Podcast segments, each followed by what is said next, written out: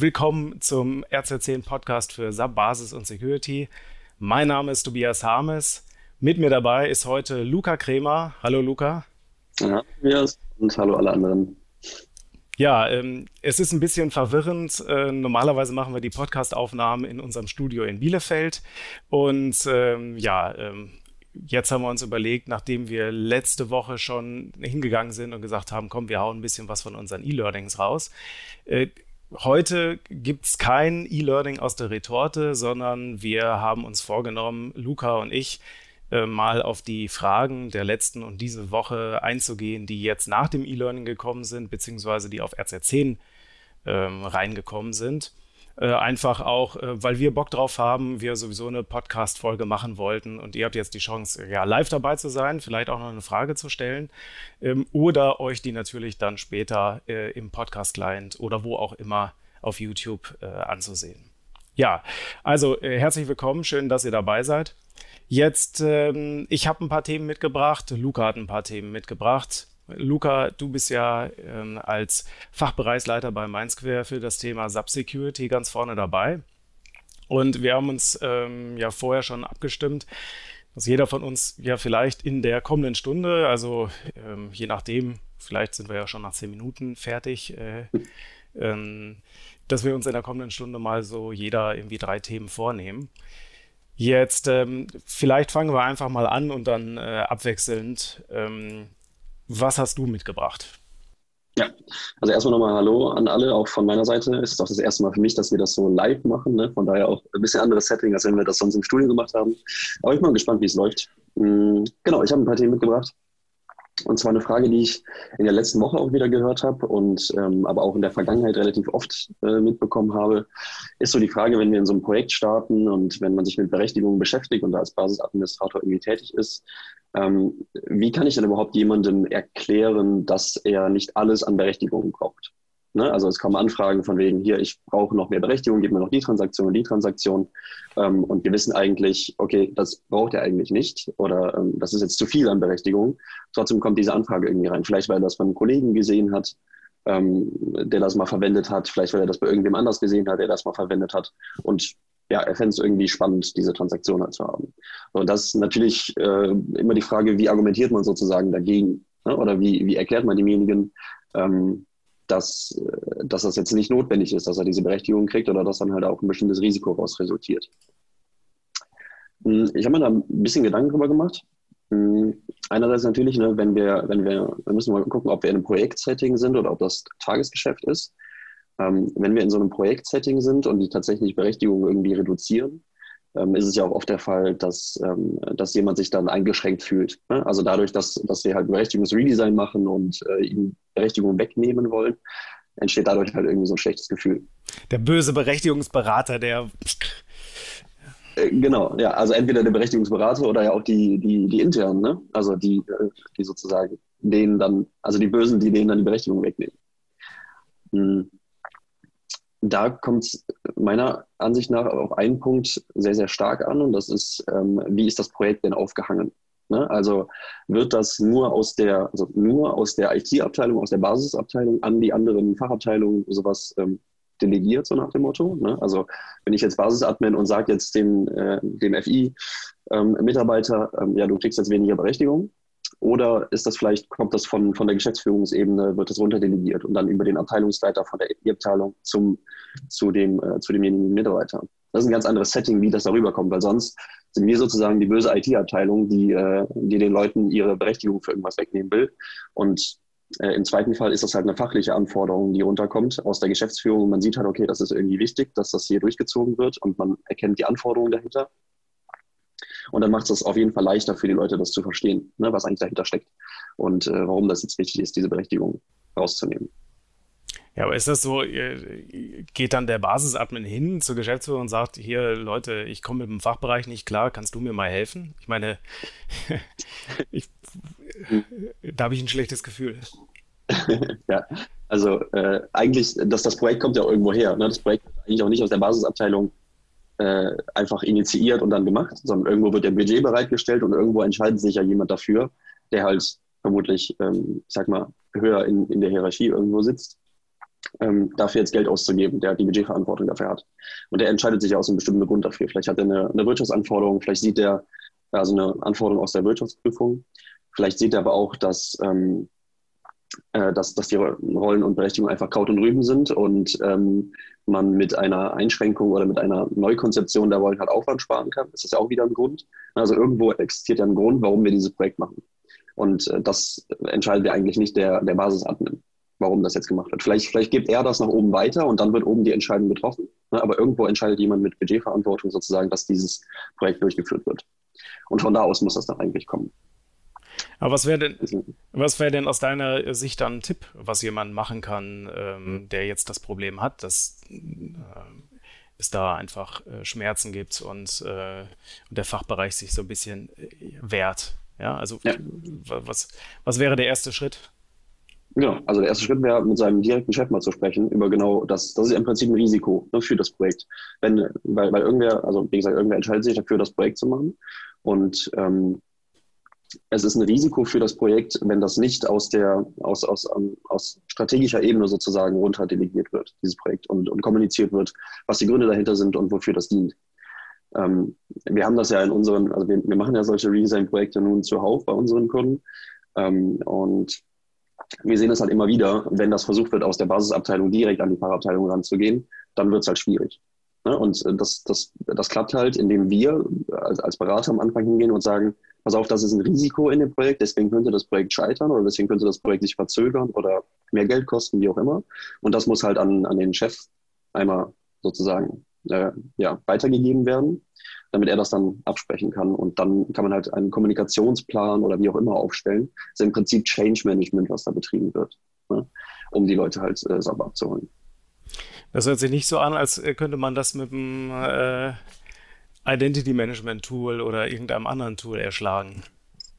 Nee, das ist ja, das ist ja ein, das ist ja ein Kommunikationsding. Ne? Also da geht es ja nicht, da geht ja nicht um irgendwas Technisches eigentlich, also dass da die Berechtigungen reduziert werden oder so, weil das Ziel von einem Berechtigungsredesign ist es ja auch nie, jemandem Berechtigung wegzunehmen, die er eigentlich braucht. Ne, also ich habe da, ich, ich habe da auch ein Negativbeispiel, das hatte mir vor einem Monat, glaube ich, ein, Kollege von, von mir erzählt. Der ist bei einem, bei einem Kunden als, als Entwickler aktiv und ähm, äh, hat dann, dann gab es ein, ein Redesign der Berechtigung auf dem Entwicklungssystem.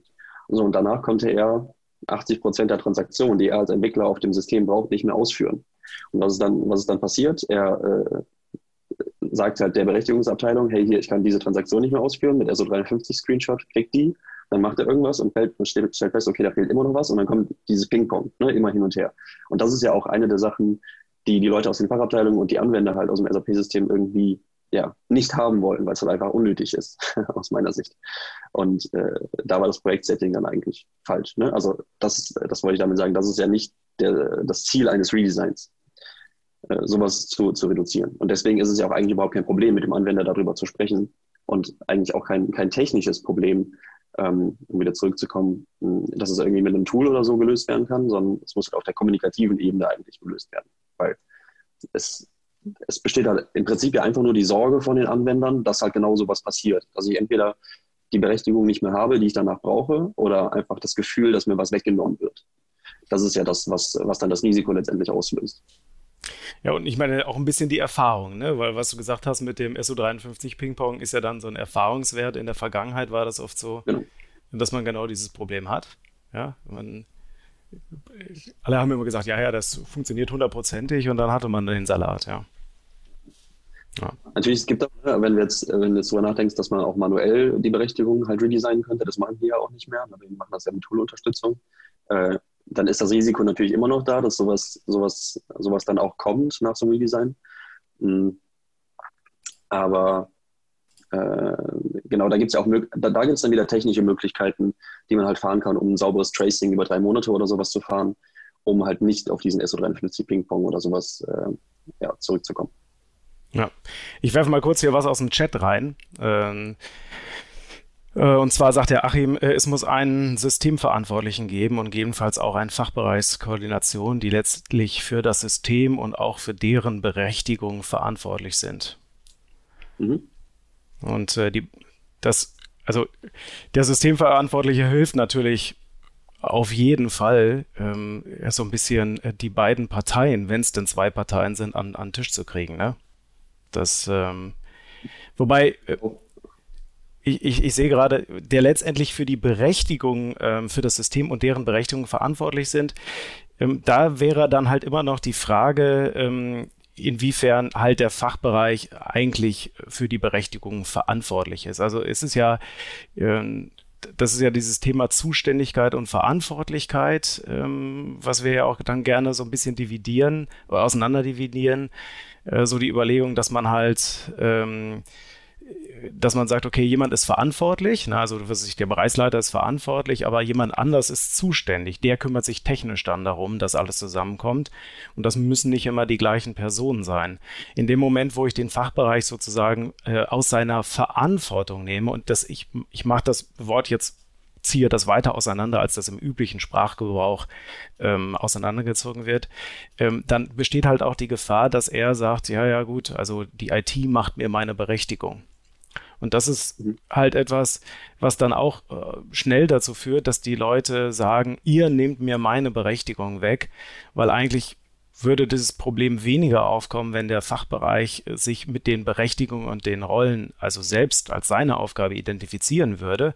Nicht im Sinne von, dass er sich jetzt mit den Berechtigungsobjekten in der letzten äh, Worpcan-Spule hinten links auskennt, aber dass ähm, er sagt, äh, ich weiß, was ich will, also oder ich habe eine Ahnung davon, was ich will. Ich will diesen Geschäftsprozess und äh, ich bin verantwortlich dafür, ob der jetzt die Hauptbuchhalterrolle bekommt oder nicht. Ähm, ich bin nicht zuständig dafür, die Rolle zu bauen. Ich bin nicht zuständig dafür, ähm, als Systemlinien äh, also die Aufgabe eines Systemlinienverantwortlichen zu übernehmen im Sinne von, dass ich technisch bestimme, was da die Security-Maßnahmen sind.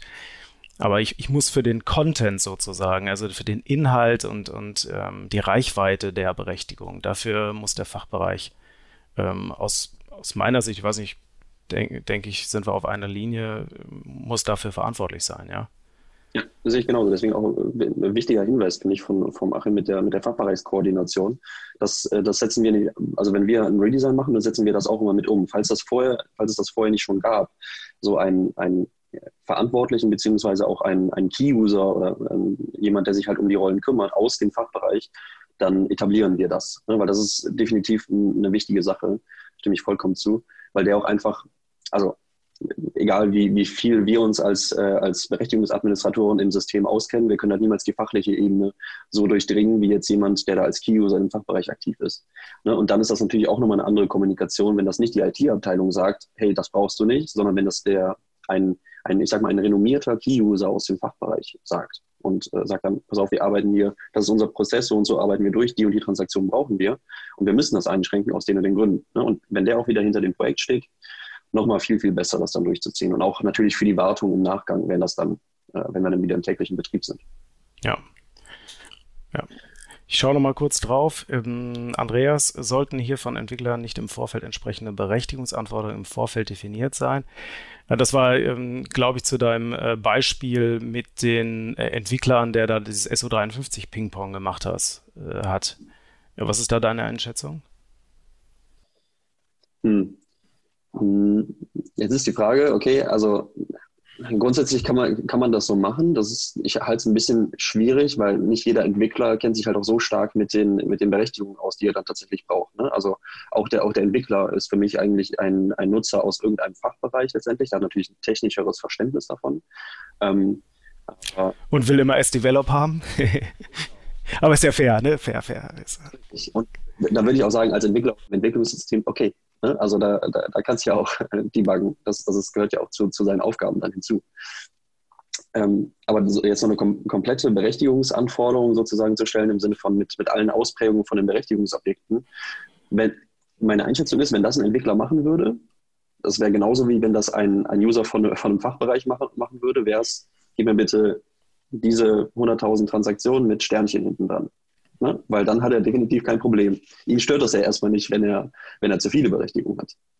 Und äh, deswegen ist es, glaube ich, nicht die richtige Verantwortlichkeit, bei, äh, dass, dass der Entwickler das sozusagen macht, sondern wir, wir müssen uns als, als Admin sozusagen vorher über den Prozess Gedanken machen und was die da brauchen und äh, dafür dann saubere Rollen aufbauen, dass die halt auch gut arbeiten können.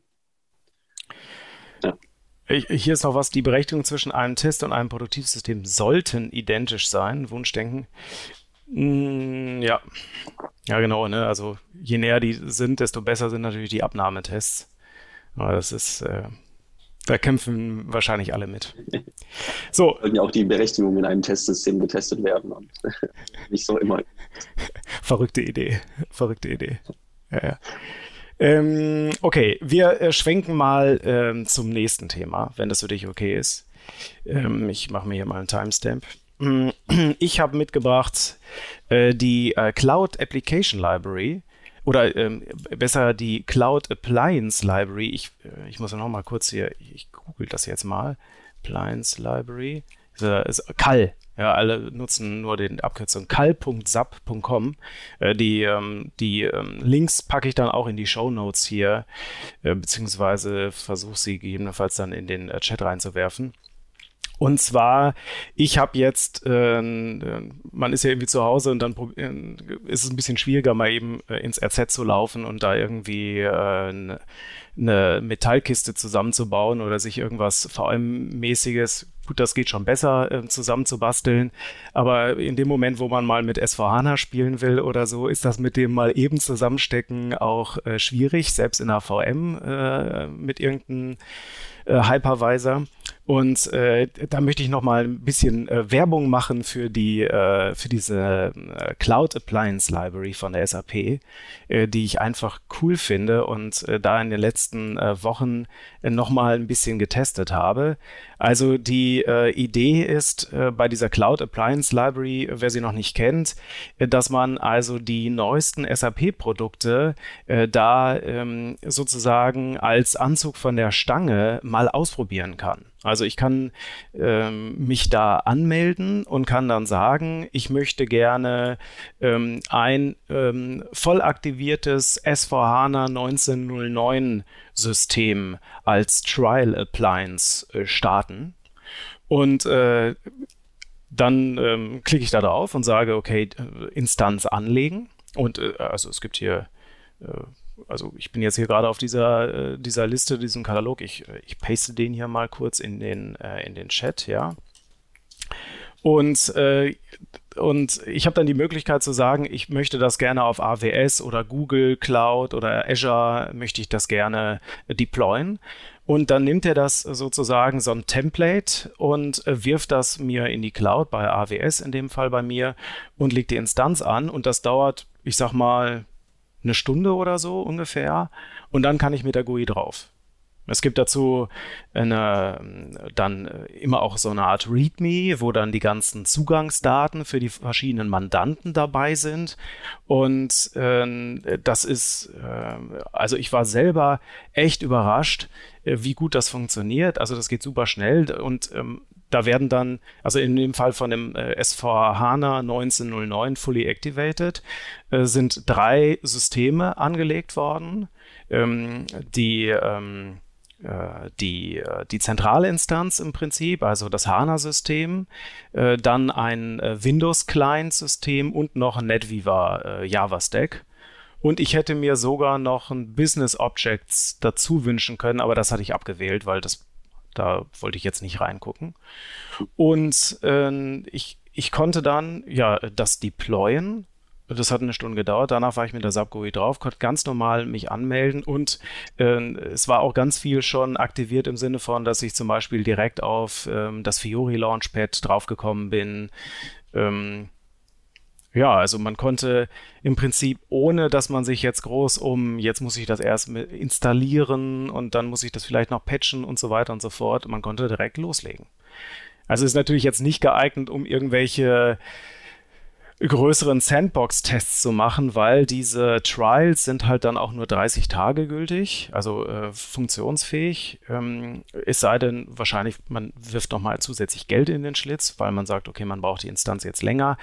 Es ist auch so, dass äh, die ähm, das funktioniert dann so, du, du, die Instanz läuft und wenn du die dann ähm, du kannst konfigurieren jedes Mal, wenn du die Instanz startest, wie lang die jetzt laufen soll weil das natürlich äh, jetzt ab dem Moment, wo äh, der Server läuft oder die Server, das sind ja zwei Server plus ein, eine so eine Windows-Client-Maschine, wo du dann mit Remote Desktop drauf gehst, ja, ähm, so, sobald die laufen, kosten die natürlich Geld. Also ich habe letzten Monat für ein paar Tage, wo ich das genutzt habe, habe ich irgendwie ähm, 70 Dollar bezahlt mit dem AWS-Account für eine volle S4HANA-Kiste würde ich sagen, geht noch. Also ich hatte es, ich sag mal, ein paar Stunden online und habe mal ein bisschen damit rumgespielt.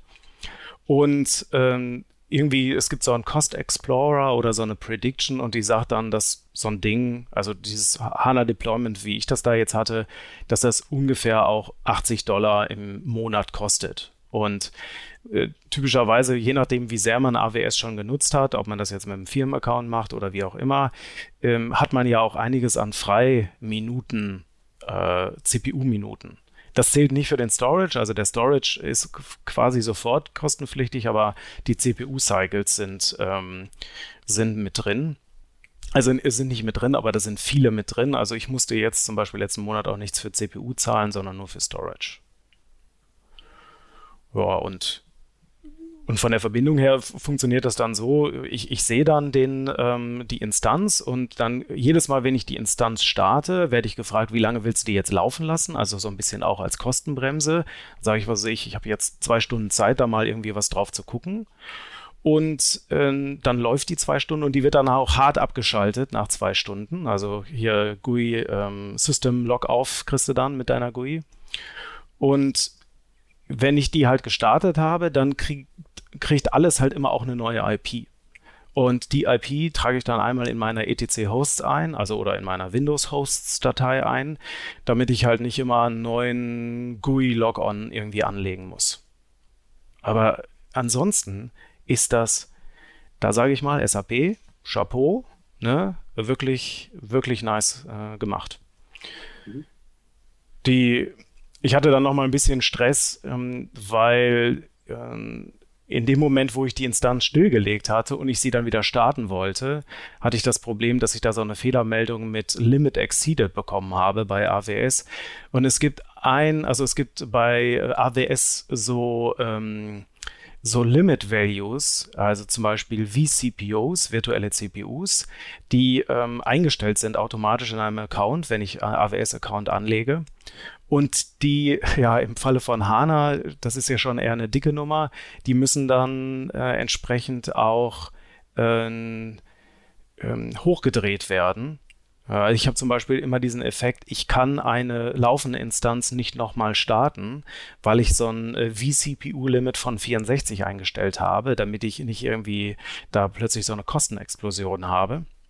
Und das sorgt aber in der, in der Call immer dafür, dass er behauptet, weil mein Setup braucht im Moment 32 vCPUs und äh, die Cal kriegt es nicht hin, meinen Service sozusagen wieder anzustarten, also meine Instanz, also die HANA-Instanz. Äh, die, die knallt dann einmal runter, ist jetzt nicht nice, aber bisher hat es überlebt. Und dann kann ich sie wieder neu anstarten. Das dauert halt einen kleinen Moment länger und ähm, dann greifen aber irgendwie diese vCPU-Limits also äh, oder dann bin ich halt, dann habe ich keinen VPU, äh, vCPU gerade genutzt und äh, deshalb äh, komme ich nicht über das Limit von äh, 64 vCPUs. Ja. Also was gut war, war, es gab eine aussagekräftige Fehlermeldung. Warum die Fehlermeldung da kommt, obwohl ich ja eigentlich ein laufendes System habe und jetzt nicht nochmal drüber komme, äh, keine Ahnung. Aber insgesamt ähm, sieht die Cloud Appliance Library für mich echt rund aus. Und ich gucke mal hier drauf, also es gibt im Moment so 112 Lösungen, die man deployen kann. Nicht alle davon sind äh, für jeden zugänglich. Jedenfalls einige werden für mich hier als äh, nicht zugänglich angezeigt, ja. Ähm, aber da sind zum Beispiel, also wahrscheinlich kennt jeder die ABAP Trial. Ne? Also das NetWeaver AS, äh, was man auch zur Entwicklung nutzen kann. Das zum Beispiel kann man hier als Instanz anlegen. Äh, Process Orchestration. Äh, hier, das war ja was, was, ähm, was ähm, neulich hatten wir noch eine Meldung auf RZ10 hier, Enterprise Threat Detection ist als äh, Cloud Appliance Library auch verfügbar. Ähm, Habe ich jetzt noch nicht ausprobiert, wie viel Euro pro Sekunde das äh, kostet, aber insgesamt war mein Eindruck eher, ähm, für, ich sag mal, unter 100 Euro kann man echt sich eine Menge Nerven sparen und einfach mal in neuen Kram reingucken. Ähm, super easy. Ja, super easy, barely an inconvenience. Also. Da, da war jetzt auch noch eine Frage ähm, äh, zum, zum Thema, gibt es da auch ähm, Musterdaten, wie, wie, wie es auch, auch in IDIS gibt oder so, oder ist das einfach ein reines Basissystem? Also das äh, SVHANA-System, äh, das 1909 Fully Activated, hat auch ein paar ähm, ähm, Daten drin. Äh, die habe ich mir jetzt nicht so angeguckt, aber es waren auf jeden Fall ähm, User angelegt. Es gibt für die verschiedenen ähm, Applikationen oder Bereiche, also zum Beispiel Finance, äh, gibt es User mit Demo-User, die entsprechend auch ähm, Business-Rollen ähm, hinterlegt haben und, und Kachelkataloge. Das ist so ein bisschen von letzter Woche quasi. Ähm, und äh, ich habe auch einige Finance-Daten gesehen. Also ich habe zum Beispiel, wie alt die sind, schwer zu sagen. Also ich hatte irgendwie gesehen, ähm, Rechnungsrückstand, also Zahlungsrückstand war irgendwie von August. Also ich denke mal, die Daten sind irgendwie, also die Maschine ist irgendwie im August haben, die da irgendwelche virtuellen Buchungen rein, reingeknallt oder so. Also es scheint, es scheint Daten drin zu sein, auch für mehr als nur für Finance. Ja. Also wenn man sich da mal so angucken will, wie sieht ein Beleg aus, ja, dann ist ein Beleg da. Aber ich glaube, es, ich bin mir nicht sicher, ob es so ähm, die die äh, Fahrradfirma äh, ist. Ja, wie, wie hieß sie denn auch? Bicycle Company, also ähm, IDES, ja. Ähm, bin ich mir nicht sicher. Ja. Ich glaube, es gibt ein IDES, äh, das ist aber, glaube ich, nicht auf 1909. Ich glaube, das ist auf 1609 oder so. Das ist, ich glaube, also HANA-mäßig relativ alt. Global Bike, Global Bike, ja. genau, also es sind äh, anscheinend Daten drin. So, ähm, Lena fragt, wie teuer sind die AWS-Kosten? Also, ähm, ich habe ähm, das letzte ähm, Billing Statement, also man kriegt, man kann sich eine, eine Rechnung generieren lassen, man kann auch seine Umsatzsteuer-ID dahinterlegen, dann wird das also auch auf die Firma ausgestellt, äh, die Rechnung.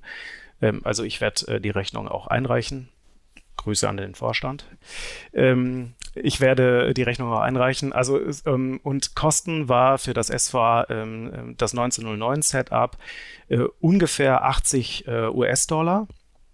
Und, äh, und von, dem, äh, von der Aufteilung her scheint es das meiste Storage gewesen zu sein. Also wenn ich das jetzt wahrscheinlich jeden Tag irgendwie ein paar Stunden hätte laufen lassen, dann wäre wahrscheinlich noch was dazugekommen. Und äh, im, im, da wurde, es wird, wenn man das Ding anlegt, wird auch so eine Prognose ähm, erstellt. Und die Prognose hatte mir auch was von 80 Dollar gesagt. Also das hat, ähm, passte, passte zusammen, ja. Also beziehungsweise die Prognose sagt, wie teuer es wird, wenn man nichts macht. Also wenn man einfach nur das Ding einen Monat in seinem Account laufen lässt. Ähm, dann kostet es 80 Euro und die CPU-Cycles sind dann noch auf top, äh, on top. Und da wurde dann gesagt, genau, jetzt äh, weiß ich es wieder, da wurde dann gesagt, was weiß ich, das kostet 5 Dollar pro Stunde. Also wenn ich das Ding eine Stunde laufen lasse, muss ich nochmal 5 Dollar in den Schlitz werfen. Ja. ja. Und äh, das ist, ähm, Jörg fragt hier, ist das SVHANA Cloud oder normaler Server? Das ist ähm, quasi on-premise, also gehostet, also normales SVHANA. Es war, ich muss mal überlegen, ich war jetzt nicht in der äh, SE80, ich habe nicht mal versucht, jetzt irgendwas anzupassen, aber nee, nee, es ist, ähm, es war nicht ähm, die Cloud Edition.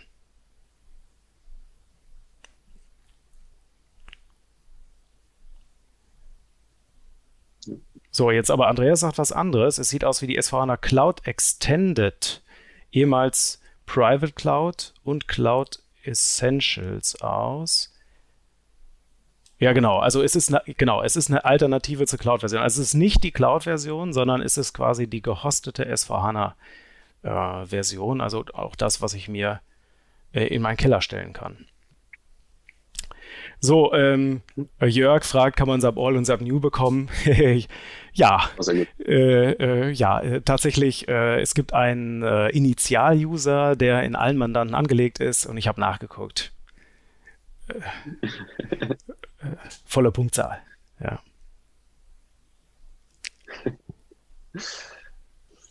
Ja. Genau. Ja. So, also so viel zur Cloud Appliance Library. Schaut euch das an. Äh, das äh, ist aus meiner Sicht auf jeden Fall eine spannende Geschichte und wir müssen auch mal einen Blogbeitrag noch dazu schreiben. Ja. Da wirkt ja auch noch eine echt gute Möglichkeit von der SAP, einfach nochmal die neuen Releases auch nochmal zu testen, ein bisschen Look and Feel zu kriegen, wie, wie das aussieht, zu gucken. Absolut. Und es könnte, es könnte halt aus meiner Sicht auch ähm, interessant sein, dass man einfach mal kurz nur sneakt, ist das, was ich mich, was mich immer schon gestört hat, oder ist das, was ich gerne haben will, oder das, was ich jetzt gelesen habe, ist das, wie fühlt sich das an? Und das kriegt man hier, glaube ich, ziemlich schnell. Und bei den, ähm, bei den Readmes dazu ähm, war es auch so, dass äh, da genau drin stand, also es gibt zum Beispiel so Demo-Pfade. Das, heißt also, das, da wird dann gesagt, melde dich mit dem Finance-Demo-User an und mach jetzt hier mal einen äh, so folgenden Geschäftsprozess durch. So ein bisschen so wie das Training auf dem IDES, weißt du, hier für äh, TERP, ja, mhm. oder wie der heißt jetzt, weiß ich gar nicht. Ähm, das, so ein paar Schritte, damit man einfach das mal hier auch dieses Look and Feel von Fiori hat. Und wäre sicherlich auch für diejenigen, die im Moment äh, noch auf ihrem ERP 6.0 ähm, arbeiten dürfen, auch mal eine Alternative, wie sie schnell an einen ersten persönlichen Eindruck von S4HANA kommen, ja. Solution Manager ist auch dabei, sehe ich gerade. So, jetzt ähm, so viel, so viel dazu. Was, äh, was hast du? Äh, ja, äh, du hast es, äh, ein anderes Thema, ein kompletter Themenwechsel, aber du hast es gerade eben mal ganz kurz erwähnt. Ähm, geht so ein bisschen in die Richtung Sub-Enterprise Threat Detection. Ähm, ist ja auch gerade nochmal, ne, wird ja gerade nochmal stärker ein bisschen, bisschen gepusht von, von der SAP. Du hattest ja auch vor, vor kurzem noch, noch, einen Podcast dazu. Ähm, ähm, da geht es aber generell mal um, um das Thema, okay, dass, dass die Annahme eine, eine reale Erkennung von Vorfällen oder irgendwie ein Monitoring ne, auf, auf tatsächlichen Systemvorfällen, da denkt man halt im SAP-Kontext direkt an die Enterprise Threat Detection. Und ich höre von vielen Kunden, dass, dass das Thema interessant ist, ne, dass, dass sie sich das mal äh, an, angeschaut haben und dann aber relativ schnell wieder ausgestiegen sind, weil die Annahme da ist, okay, das ist halt teuer und aufwendig. Ne? Also es ist teuer und aufwendig, sowas überhaupt zu installieren und äh, sowas überhaupt durchzuführen dann. Und da ähm, will ich einfach mal so ein bisschen noch, noch meine, meine Einschätzung dazu wiederzugeben. Es kann sein, dass, dass ein Enterprise Threat Detection System aufwendig ist zu installieren und, und auch ähm, ähm, man muss ja Gedanken darüber machen, wie das danach in der Wartung aussieht. Ne? Aber auch mal den, den Sinn dafür zu schärfen, dass Enterprise Threat Detection ja nicht das Einzige ist, was das umsetzen kann. Ne? Also im SAP-Kontext ist ETD ja das Einzige, was tatsächlich eine reale Echtzeiterkennung auf Kernel-Basis sozusagen etablieren kann im Vergleich zu anderen sieben Systemen, die es da gibt. Ne? Aber hm, also dann wieder die Frage, muss man denn unbedingt mit einer wirklich Echtzeiterkennung anfangen? Weil ne, das, das führt natürlich auch wieder, und das ist ja das, worauf es dann teilweise hinausläuft, dass halt, okay, ich will jetzt irgendwie Erkennung haben und dann, ja, Echtzeiterkennung ETD und dann stellt man fest, hm, ist zu teuer oder wirkt irgendwie sehr aufwendig und dann wird das Thema erstmal wieder beiseite geschoben. Und da einfach nochmal den Blick dafür zu schärfen, dass es auch leichtere Herangehensweisen sozusagen gibt, äh, wie, wie man das Thema auch noch angehen kann, ohne jetzt direkt auf ein Echtzeitmonitoring und ein ETD zu setzen, sondern halt andere Lösungen dafür in Betracht zu ziehen. Weil Ne? Also das hatten wir auch schon festgestellt bei Kunden, was passiert, wenn da tatsächlich ein ETD eingesetzt wird ähm, und ne, dann wird dann die Konfiguration da gemacht, das System wird aufgezogen und dann auf einmal, auf einmal sozusagen steht man da und bekommt ganz viele Alarmmeldungen. So, in Echtzeit. Und jetzt? Ich habe dafür eine einfache, ich habe dafür eine einfache äh, Regel, also eine Outlook-Regel, ne? So. Das ist halt teilweise leider das, was passiert. Und dann ist halt die Investition äh, für umsonst letztendlich. Ne? Also wenn, wenn man halt sich nicht vorher schon Gedanken darüber macht, was dann mit den Alarmen auch passiert, die dann da hochkommen. Weil, weil wenn ich mir ein System hinstelle, was Echtzeit mir Alarme rausgibt, ähm, das ist gut, ne? das erhöht ja die Sicherheit enorm und man kann dann auch direkt darauf reagieren. Aber irgendwer muss halt da sein, der darauf reagieren kann und der sich damit auskennt, ähm, was das bedeutet, wenn da jetzt so ein Alarm hochkommt und, und, und, dann halt irgendwie Maßnahmen dazu einleiten. Weil wenn, wenn man das sozusagen, äh, wenn man sich da vorher nicht Gedanken darüber gemacht hat, dann macht es auch keinen Sinn, so ein System einzusetzen aus meiner Sicht, weil dann kann man sich diese Investition sparen.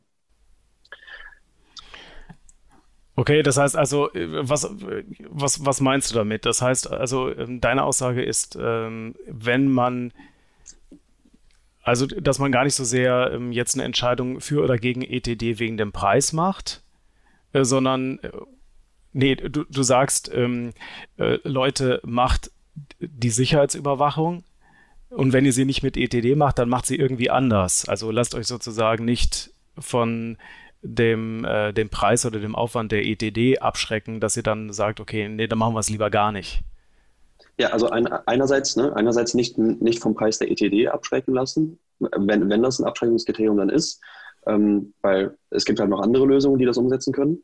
Und aber auch zu betrachten, okay, muss es denn jetzt am Anfang direkt die Echtzeiterkennung sein? Ne? Oder mache ich zum Beispiel ein, ein, monatliches, ein wöchentliches Reporting oder sowas ne? um, um, und analysiere da die Daten, die da hochgekommen sind. Man hat ja immer noch eine erhöhte Sicherheit, steigt aber nicht direkt mit dieser Echtzeiterkennung ein.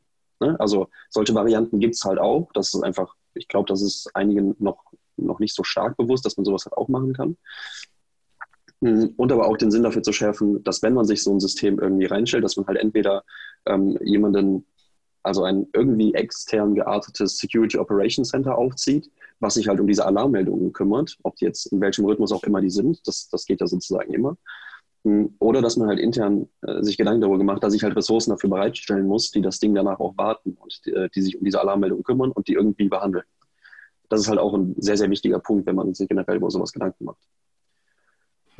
Und halt, es gibt viele verschiedene Lösungen, viele verschiedene Varianten, wie man das dann umsetzen kann. Und äh, ich halte das für eine äh, sehr, sehr wichtige Sache, so eine, so eine Erkennung von echten Vorfällen.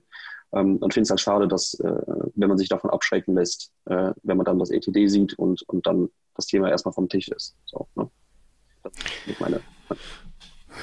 Ja, ich bin, äh, ich bin in letzter Zeit auch ähm, mit einigen auch Partnern von uns äh, am diskutieren, die Software dafür herstellen. Ähm, äh, inwiefern da jetzt ähm, SAP, die ähm, eigentlich offen ist, sage ich mal, dass andere, weil ich meine, viele Unternehmen haben ja schon zum Beispiel Splunk im Einsatz ähm, oder oder ähm, Curator oder, oder andere Seam-Tools, die sie für ihr Netzwerk äh, verwenden oder für ihre, ja, ist ja auch Teil des Netzwerks, Firewalls und so weiter, ja.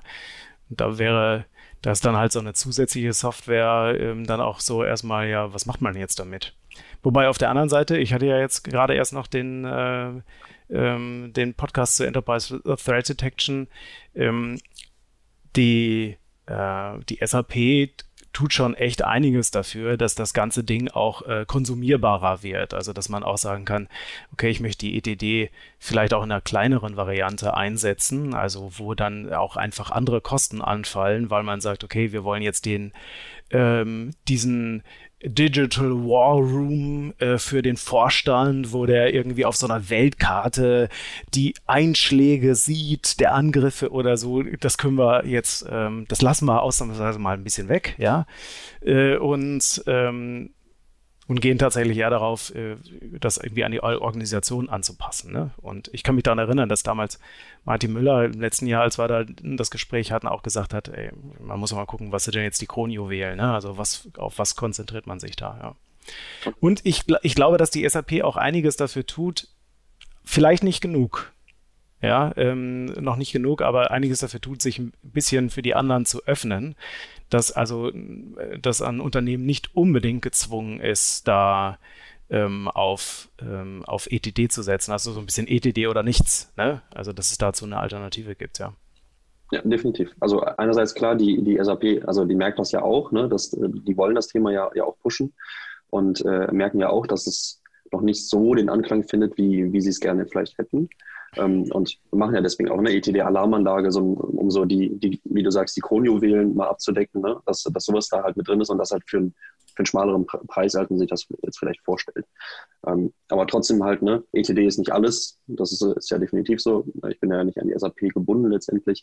Es gibt da ja viele verschiedene SIEM-Lösungen. Ne? Und genau wie du sagst, wenn jetzt ein Kunde vielleicht schon ein, Splunk oder ein Curator oder ein AXA, wie auch immer, irgendwie im Einsatz hat, ähm, das kann man ja auch nutzen, um sowas zu analysieren. Ne, wir sind ja grundsätzlich systemoffen erstmal und sind dafür da, Logs zu analysieren. Ne, und das, das kann man auch dann mit sowas machen. Vielleicht erstmal als, als Einstieg, um dann auch mal so, so ein Gefühl dafür zu kriegen. Ja. ja. Okay, ich äh, schaue mal kurz. Oh, wir haben noch äh, äh, Don Togo. Don Togo sagt, Das war aber noch eine Frage zu eben. Gibt es auch die Möglichkeit, eine eigene Lizenzinstallation zu hinterlegen, um zum Beispiel einen Entwicklerschlüssel zu generieren? Ich weiß es nicht. Habe ich nicht ausprobiert. Also bitte mal selber ausprobieren. Äh, ich freue mich ähm, über eine Rückmeldung. Ähm, ich glaube, ich könnte mir vorstellen, dass es irgendwie möglich ist, eine Lizenz zu hinterlegen, denn ähm, es ist ja eine Trial und man kann irgendwie sagen, man möchte das irgendwie jetzt verlängern. Ich weiß nicht, ob das dann nur funktioniert. Ähm, ah, er schreibt gerade, ja, die gibt es. Also schon selber gelöst. Also es gibt auch eine Möglichkeit, selber Lizenzinstallation zu hinterlegen. Ja, wäre dann natürlich nochmal eine, eine, noch eine super bequeme Möglichkeit, an so ein System ranzukommen. Da muss man sich dann nur darüber im Klaren sein, äh, dass man das irgendwie, wenn man damit ernsthaft spielen will, äh, dass man das irgendwo ähm, entsprechend auch nochmal umkonfiguriert, weil ähm, alle Zugänge sind ja im Internet verfügbar. Ja. Gut, also, ähm, hast du noch was zu ETD oder zu... Nein zu dem Thema Überwachung, also äh, Überwachung auf jeden Fall machen. Ja. Ähm, wie auch immer und ähm, wenn alle Stricke reißen, wenigstens den Early Watch, bitte. Ja. so, was, ähm, was habe ich noch? Ich habe noch einen äh, Tipp bekommen. Und zwar in, ähm, Ich habe einen Tipp bekommen bezüglich ähm, Identity Management. Äh, Identity Management. Äh, Grüße an den Christoph. Also vielen Dank für die Info. Der hat mich darauf hingewiesen, dass ähm, das IDM 8.0 ja weiterentwickelt wird. Und da gab es äh, ja ähm, ein Customer Connection Programm äh, von der SAP ähm, und beziehungsweise von der DSAG getrieben, ähm, wo es darum ging, bitte, bitte mehr Liebe in Identity Management 8.0. Da war ja jetzt eine ganze Weile irgendwie so ein bisschen das Schweigen im Walde und die Leute wurden ein bisschen im Unklar darüber gelassen, ob es jetzt weitergeht mit Identity Management 8.0 oder nicht. Ich habe eben mal in die PAM reingeguckt. Also in der PAM steht weiterhin äh, ähm, offizielles äh, Supportende ist Ende 2024. Aber die Zeichen ähm, stehen so, dass ja, äh, äh, es weitergeht. Auf jeden Fall äh, ist in diesem Customer Connect Programm, also äh, da paste ich auch nochmal den Link in die DSAG ähm, zu dieser entsprechenden ähm, Aufzeichnung. Ja, also es gab ein Webinar-Call. Ja, muss ich mal gerade gucken, dass ich noch, also das muss ich mal nachreichen hier, den ähm, Link ja, gerade mal aufschreiben hier, Link für Selection Call. So. Und ähm, äh, Bottomline ist, dass ähm, es weitergeht, also viele Verbesserungen äh, sozusagen angenommen worden sind. Also in diesem äh, Customer Connection Programm gibt es ja immer die Möglichkeit, dass ich als SAP-Kunde und Benutzer äh, mich bei der SAP ähm, äh, bei diesem Customer Connection Programm mitmachen kann und dann voten kann für bestimmte Verbesserungen. Und äh, die ähm, Leute haben sich ganz viele Verbesserungen, ja, auch teilweise super Detailsachen. Also ich, ich kann irgendwie bestimmte Tabs mit URL-Parametern ansteuern. Ja, äh, für diejenigen, die dann bestimmte Links in E-Mails generieren wollen und so weiter. Ähm, totaler Schmerz, wenn man das nicht machen kann. So, und solche Änderungen wurden gesammelt und die wurden gewotet und da gab es jetzt sozusagen die bekannt Abgabe der SAP, was davon jetzt in der nächsten Zeit, also ich sage mal bis Ende des Jahres und im nächsten Jahr umgesetzt wird. Also dass wer Identity Management im Einsatz hat oder ähm, darüber nachdenkt, Identity Management 8.0 ähm, einzusetzen, der kann ja da mal reingucken, ob da jetzt ein Feature für ihn dabei ist, ähm, ähm was, äh, was ihm weiterhilft. Ich bin mal gespannt. Eine der größten Fragen habe ich, habe ich da, ich sag mal, nicht auf den Folien gesehen, nämlich ähm, wann gibt es ein, ähm, ein Facelift von der SAP zum Thema äh, ähm, Identity Management, also im Sinne von, dass es ähm, Fiori äh, Oberflächen äh, direkt von der SAP gibt. Ähm, ich bin mal gespannt. Also ich vermute mal, äh, dass die SAP da schon dran ist. weil ähm, ich kann mir eigentlich nicht vorstellen, dass sie das weiter so lassen wollen. Wenn sie also ähm, in Zukunft auch Identity Management haben wollen, äh, anbieten wollen, dann werden sie definitiv da auf Fiori umstellen. Also das heißt, die, die sind da garantiert am Werkeln. Und ich meine, so lange gibt es ja auf jeden Fall auch die Möglichkeit, äh, Third-Party ähm, Tools zu verwenden. Also es gibt ja tatsächlich Anbieter, die äh, die einfach, ich sag mal, ein Plugin kann man dann ins Identity Management installieren und dann hat man ähm, seine bestehende Oberfläche auf Fiori abgegradet. Ja, sowas wird ja schon angeboten und dann mal gucken, was die, ähm, was die äh, SAP macht. Ah, da ist der Christoph. Genau, die, ja. die SAP arbeitet an äh, IDM ähm, Fiori Oberflächen. Ja. ja, genau. Ich war, ich war tatsächlich noch vor, vor einem Monat oder zwei auch in, in so einem ähm, Webinar von, vom, vom Arbeitskreis äh, der DSAG, wo die AG auch nochmal ihr Programm da vorgestellt hat, ne, mit, ähm, das, wo, wo man da seine Feedback und seine Wünsche auch einbringen kann. Und haben die auch mal so, so die Roadmap aufgezeigt. Er hat jetzt nicht gesagt, bis wann die, bis wann die Fury-Oberflächen sozusagen fertig sein sollen. Da haben sie da auch keine Deadline so committed, aber sie haben gesagt, da sind sie dran, sie haben das von vielen Seiten gehört und äh, da arbeiten sie auf jeden Fall dran. Ja. ja. Ich ist es ja auch schwer vermittelbar, ne, warum man das jetzt nicht mehr, außer man hat jetzt vor, das Ding einzustampfen. Haben sie offensichtlich nicht, weil sie ja jetzt ernsthaft noch Ressourcen da investieren. Ähm, und ähm, ja, also äh, für diejenigen, die da ähm, ähm, mehr wissen wollen, ähm, die sollen sich dann entsprechend den Selection Call, der übrigens auf Deutsch ist, ich war ganz überrascht, äh, also oder, oder weitestgehend auf Deutsch ist, äh, den Selection Call dann ansehen, weil äh, die, äh, das Customer Connection Programm der SAP ist ja ein äh, internationales. Ne? Also da wurde international gewotet. Ja. Mhm. Vielleicht da, was ich mh, tatsächlich noch nicht so im Blick hatte, aber was vielleicht auch noch interessant ist für diejenigen, die IDM schon einsetzen. Die DSRG ähm, hat einen äh, GitHub-Account, also ja, die haben selber einen GitHub-Account, aber die haben auch einen Space angelegt für IDM-Add-ons. Also ähm, man kann bei der ähm, in diesem GitHub-Account äh, kann man sich einige äh, IDM-Erweiterungen herunterladen, die Open Source sind und frei zur Verfügung stehen. Unter anderem das Thema Scheduling behandeln und, und äh, weitere Themen, ähm, wo dann ja im Prinzip alle mitmachen können. Also wer jetzt hier seine ähm, seine coole Lösung im IDM bisher selber äh, pflegt, kann sich vielleicht von anderen dabei helfen lassen, indem er sie da ähm, online zur Verfügung stellt und ähm, andere dann auch vielleicht die Chance haben, das ganze Ding äh, zu verbessern und größer zu machen, wovon dann wiederum ja alle profitieren. Also äh, der GitHub-Account, ich muss mal gerade gucken, habe ich wenigstens den Link hier? Jo, den, den habe ich, ich paste den mal rein, ich muss mal gucken, ob die Links funktionieren nach extern. Wird dir so ein GitHub-Account bei euch angezeigt in den Kommentaren? Ja. Ja, gut, alles klar. Ne? Also das ist der, der 8, äh, IDM 8 äh, GitHub ähm, Space von, von der DSAG. Also wer IDM da im Einsatz hat, auf jeden Fall mal gucken. Könnten wir eigentlich auch noch mal einen Blogbeitrag machen zu. Mhm. Okay, ich äh, guck mal so ein bisschen auf die Uhr. Wir haben ja jetzt, äh, äh, wir sind fortgeschritten. Was ich unbedingt noch gerne machen würde, wäre, Luca, wenn du damit einverstanden äh, bist, dass ich einmal nochmal auf die ähm, ähm, Fragen eingehe, die wir bei RZ10 bekommen haben, auf rz10.de. Und ich ähm, gehe einmal kurz durch. Vielleicht ist ja für den einen oder anderen äh, auch was Interessantes dabei, also weil er die Frage auch hat.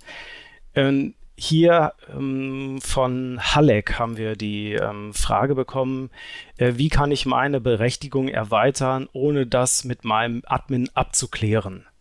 Wie kann ich meine Berechtigung erweitern, ohne das mit meinem Admin abzuklären?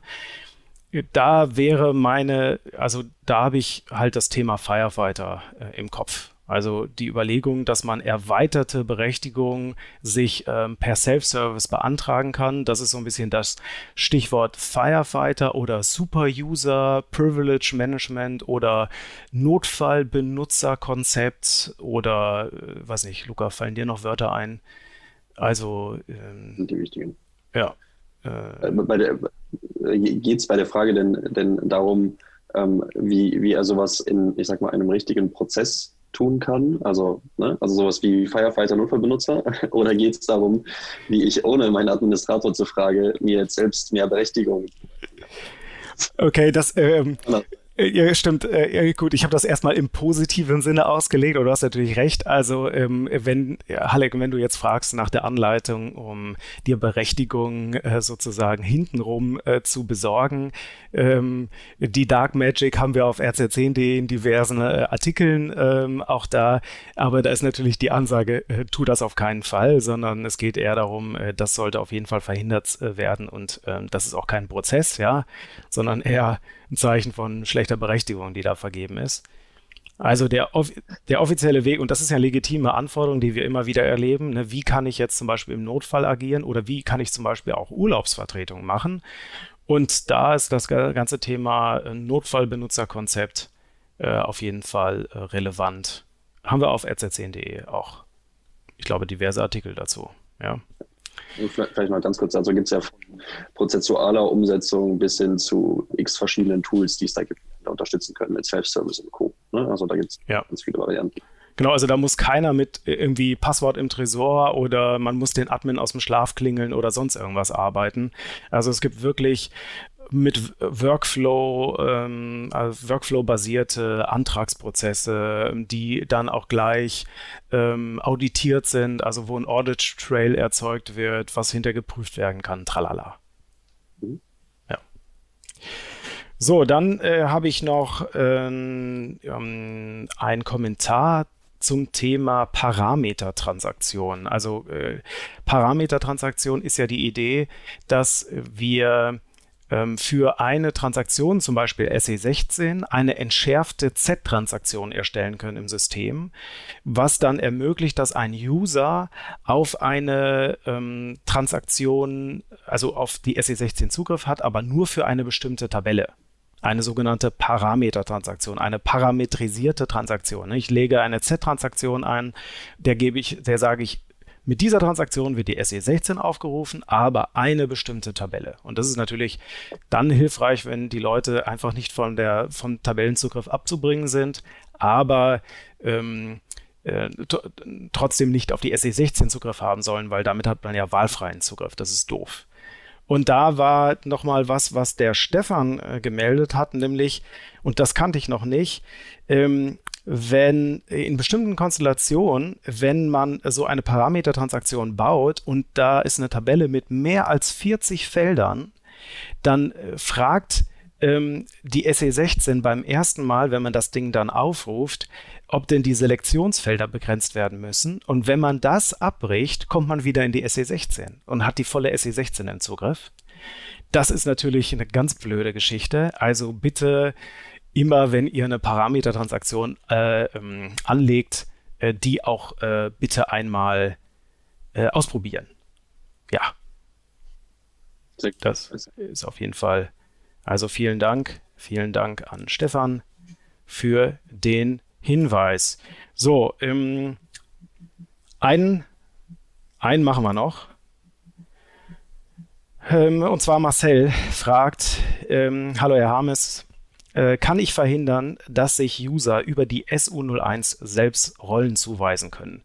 Der Kreis der User mit Zugriff auf die SU01 ist nicht groß, trotzdem sollte sich ein User nicht selbst Rollen und Profile zuweisen können. Wie ich finde, gibt es hier einen Trick.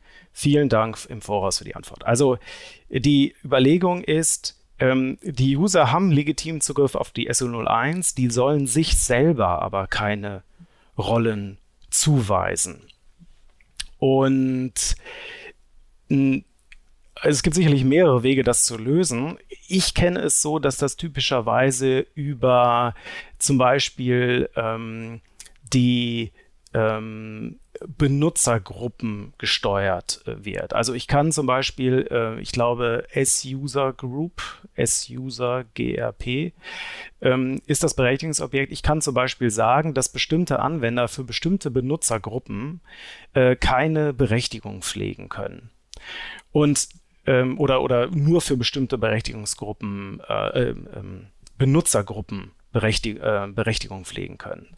Also dann wäre die Idee, dass es zum Beispiel eine, was weiß ich, Admin Abteilung A äh, Benutzergruppe gibt und eine Admin Abteilung B Benutzergruppe und ein ähm, Admin A darf nur die Benutzergruppe von Gruppe B äh, pflegen und umgekehrt. Also ich, ich kann das zum Beispiel über Benutzergruppen realisieren, dass ich dann sage, ähm, der kriegt der kriegt jede Benutzergruppe, die er pflegen darf, nur nicht die Benutzergruppe, die, in der er selber drin ist. Ja, und so. ja, genau. Das ist eigentlich die sinnvollste Möglichkeit, das umzusetzen. Und ähm, also was ich auch schon gesehen habe, da ist, dass man mit Namenskonventionen arbeitet, der Rollen, weil ich glaube, man kann auch das, den Rollennamen abgrenzen. Das war nicht in jedem Release möglich. Also am Anfang war es für Profile, was da überhaupt kein doch, das macht Sinn für, man will verbieten, dass ein Sub-All zugeordnet wird, aber ich meine, da gibt es natürlich auch wieder 30 Wege drumherum. Ähm, ja. So, jetzt gucken wir nochmal kurz in den Chat. Schwuppadupp. Genau, Christoph sagt noch, äh, IDM-Verbesserung gibt es Konnektoren für Cloud und On-Prem, genau. Ähm, Firefighting-Berechtigung sollte zeitlich begrenzt werden, auf jeden Fall. Das ist auf jeden Fall ein guter Hinweis. Ähm, Andreas schreibt noch zu der Parametertransaktion. Ähm, Parametertransaktion bei Startreport wichtig, markieren von Einstiegsbild überspringen. Genau, ne, weil ansonsten würde mir, wenn ich in die Transaktion SC16 dann oder in irgendeinen Report reingehe, ähm, würde, hätte ich noch die Wahl, dann zum Beispiel, was weiß ich, eine andere Variante auszuwählen oder die, ähm, die Parameter zu ändern. Das will ich natürlich nicht. Ne? Ähm, Genau, äh, bei ähm, der Transaktion SU3 ähm, äh, schreibt Achim, hier können unter anderem Parameter und Festwerte selbst gepflegt werden. Also die äh, Aufgabenstellung, so wie ich sie verstanden habe, war, dass der, ähm, dass der Anwender ähm, in der SO01 Rollen zuweisen darf, aber er soll sich nicht selber Rollen zuweisen. Und ähm, damit, ähm, und die SU3 wäre eher so ein bisschen, dass er seine Parameter und Festwerte pflegst, wie du, wie du schreibst. Aber da wäre dieser Rollenteil nicht dabei. Also ich gehe davon aus, dass da es, es gibt eine Gruppe von Admins, die über die SO01 Berechtigung zuweisen dürfen, aber die sollen sich halt nicht selber erheben können. Also dass die sich selber quasi fleißig Rollen zuschubsen. Ich meine, das ist auch so, wenn zwei Leute zusammenarbeiten, hat man im SAP-Umfeld wie in vielen Geschäftsprozessen, auch in anderen Systemen, kaum eine Chance. Man könnte natürlich jetzt hingehen und sagen, der eine Admin A spricht mit dem Admin B, hey, ich schubst dir jetzt die Sub-All-Rolle Z-Sub-All äh, zu. Und der Admin B sagt, ja komm, im Gegenzug schiebe ich dir die Z-Sub-All zu. Das macht aber auf jeden Fall eine Menge Krach im System. Ja, also von da aus ist diese Abgrenzung über die Benutzergruppen da schon so üblich. Okay, ja, ähm, wir sind am Ende angelangt. Ich hoffe, es hat euch ein bisschen Spaß gemacht. Ähm, mir hat es auf jeden Fall Spaß gemacht. Luca, was ist dein, deine Einschätzung? Darf ich dich nochmal einladen? Ja, definitiv. am Anfang, ich weiß am Anfang doch, äh, doch recht nervös, irgendwie im Live-Webinar, irgendwie komisch, aber wir machen das so Videos, aber hat ja gut funktioniert. Also, ja, sehr, das können wir gerne nochmal machen. Ja, der, also ähm, Shitstorm, ähm, Lob, äh, Kommentar oder auch Wünsche äh, fürs nächste Mal, Fragen könnt ihr gerne loswerden an harmes.rz10.de oder über rz10.de slash Kontakt.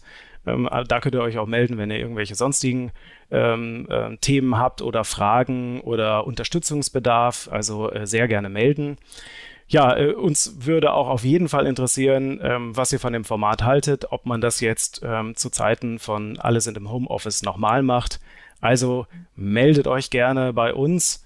Und ja, ansonsten äh, danke für eure Aufmerksamkeit. Macht's gut. Bis demnächst. Vielen Dank. Bis dann.